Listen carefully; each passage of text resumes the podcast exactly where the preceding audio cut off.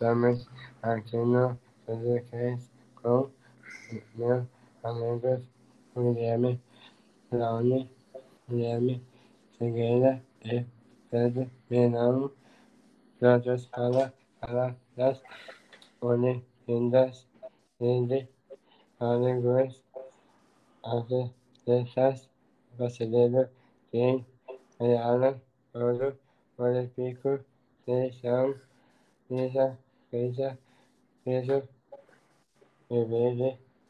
Conceição e dos Mariano Ferreira. O Herbert Conceição, medalhista olímpico no boxe, foi na categoria de peso médio, de 69 quilos a 75, venceu o ouro na final por nocaute contra o ucraniano Alexander Knaziniak, bicampeão europeu e campeão mundial de peso médio, que é a categoria que ele lutou nas Olimpíadas.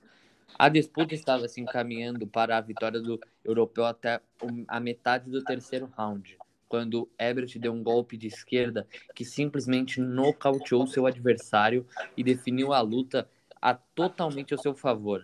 Foi uma surpresa para muita gente, mas para mim não. Eu trabalhei muito para isso, afirmou o campeão Ebert Conceição. É, outro medalhista de ouro foi o baiano de 27 anos, Isaquias Queiroz, como o Juju tinha falado já.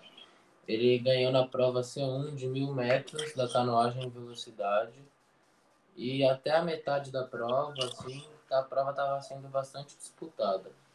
Aí depois, depois de alguns metros, Isaquias abriu bastante vantagem para o chinês Liu Hao, que foi quem ficou em segundo na prova e ganhou a medalha de prata.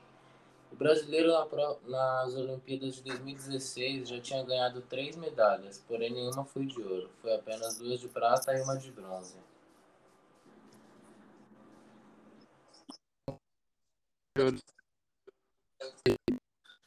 O é primeiro campeão nas Olimpíadas Canoa e Gacha, que eliminou o Gabriel nas semifinais.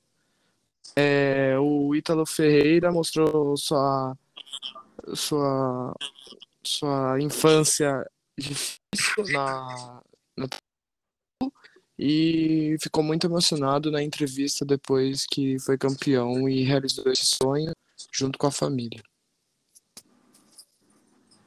De falamos isso tudo, eu sou do o desenvolvimento do mundo podcast.